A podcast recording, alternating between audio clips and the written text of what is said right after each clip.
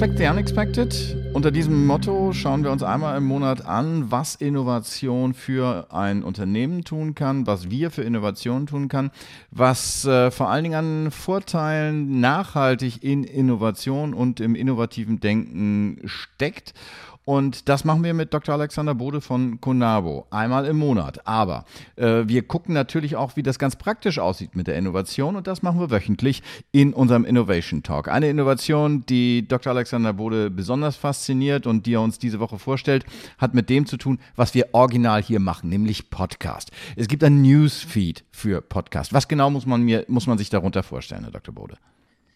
Ja, die Welt der Podcasts äh, ist ja nicht nur vielfältig, sondern sie ist ja im Moment in so einer Phase, wo sie geradezu explodiert.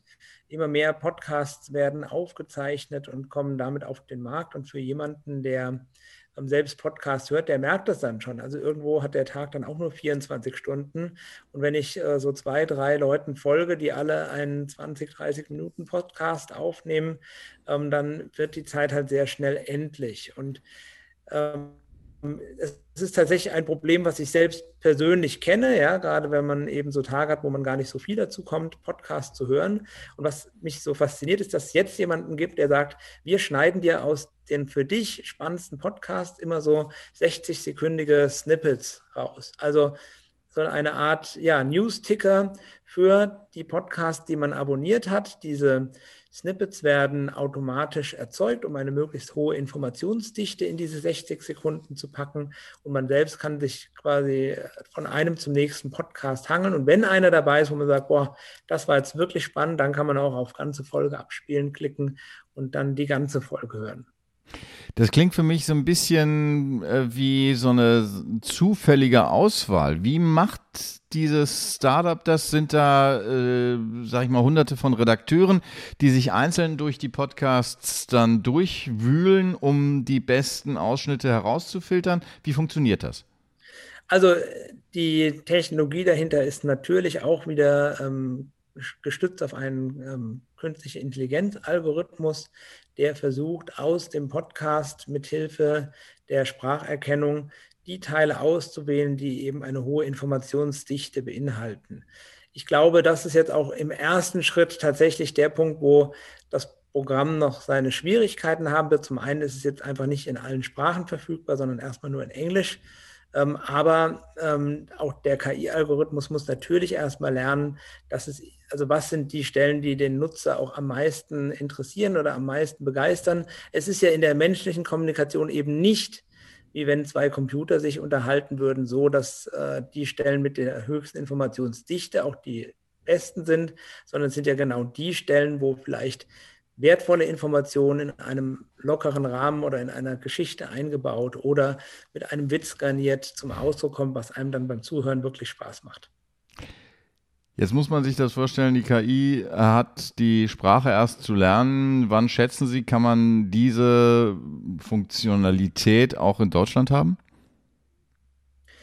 Ja, das Schöne ist bei ähm, KI-Algorithmus gestützter Software, dass ähm, wenn dann ausreichend Trainingsdaten vorhanden sind, sodass die ähm, Auswahl dann auch gut erfolgen kann, dann lässt sich ähm, das Erlernte auch schnell in andere Sprachen übersetzen.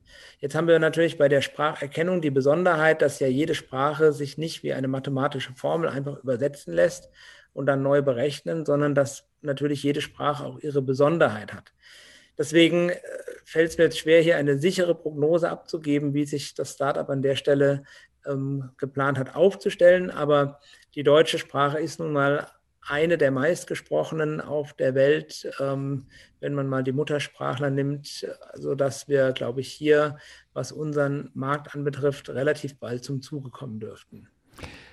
Jetzt sind Sie ja mit Conabo auch als Unternehmensberater unterwegs. Ähm, der Podcast-Markt boomt. Es gibt äh, täglich hunderte neuer Podcasts und äh, fast kann man den Überblick verlieren. Trotzdem, diese KI durchforstet halt diese riesige Menge an äh, Podcast-Angeboten. Was bedeutet das insgesamt für den Podcast-Markt? Die Frage an den Unternehmensberater. Ja, für den Podcast-Markt bedeutet das, dass für die einzelnen Anbieter eine Vervielfachung der oder für in Summe des Marktes, dass eine Vervielfachung der möglichen Umsätze damit stattfindet. Wenn wir davon ausgehen, dass Podcasts zunehmend dann auch dazu dienen, Einnahmen zu generieren, dann ähm, wird es dazu führen, dass man durch diese kurzen Snippets aus den einzelnen Podcasts natürlich viel mehr Kontaktpunkte zu Kunden hat. Also das kann man sich ja einfach ausrechnen, wenn ein Kunde anstatt 20 Minuten einen Podcast zu hören, ähm, halt 20 Podcasts anhört, in denen überall oder in den allermeisten zumindest ein werblicher Hinweis oder ein, ein Call to Action eingebaut ist, dann ähm, haben wir natürlich eine Vervielfachung der Kontaktpunkte und damit natürlich auch eine viel größere Möglichkeit, Umsatz zu generieren. Also so gesehen ein logischer nächster Schritt, vielleicht vergleichbar eben mit dem Aufbau von anderen Online-Plattformen, die ja auch nichts anderes tun, als bestehende Angebote zu bündeln und damit dem Kunden einfach eine viel höhere Dichte an Angeboten zu bieten, was in der Folge fast immer zu Umsatzsteigerungen führt, weil wenn man eben neben dem bestehenden Angebot, was man kaufen will, noch was anderes Spannendes findet, dann landet das halt doch schneller im Einkaufskorb, als man es vielleicht im Vorfeld erwartet hätte. Personaler, äh, personalisierter Newsfeed für die Podcast-Sammlung äh, der Nutzer, eine Innovation, die Dr. Alexander Bode fasziniert. Herzlichen Dank dafür.